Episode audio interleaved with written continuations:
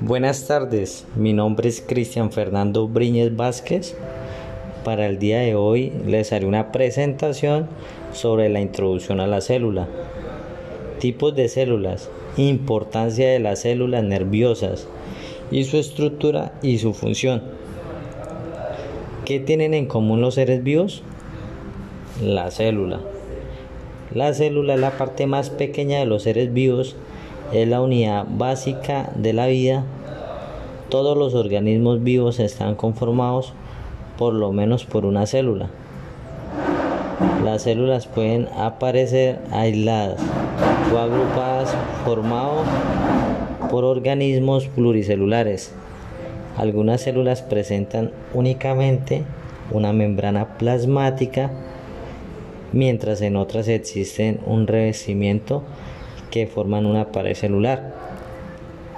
Estas se dividen en procariotas y eucariotas. Las células procariotas son más pequeñas y con estructura más sencilla y no tienen núcleo aerobias y anaerobias. Están constituidas por pared celular, membrana citoplasmática, ribosoma y nucleoide. Las células eucariotas son más grandes y complejas. Algunas llevan una vida totalmente independiente como organismos unicelulares y otras forman agrupaciones pluricelulares. Todas las células eucariotas tienen un núcleo y organelos celulares. La unidad básica de comunicación en el sistema nervioso es la célula nerviosa.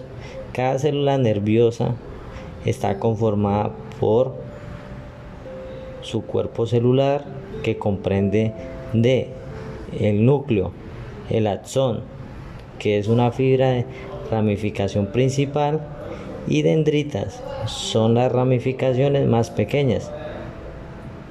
El cuerpo está compuesto por una red completa de nervios que lleva mensajes al cerebro y a la médula espinal. Desde ahí lleva información y estímulos a diversas partes del cuerpo.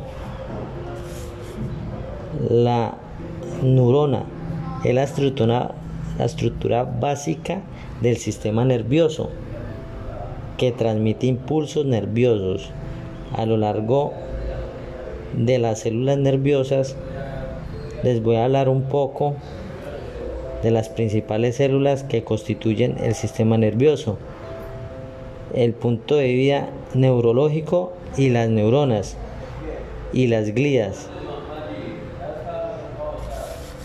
Ya no siendo más, les pido con una frase.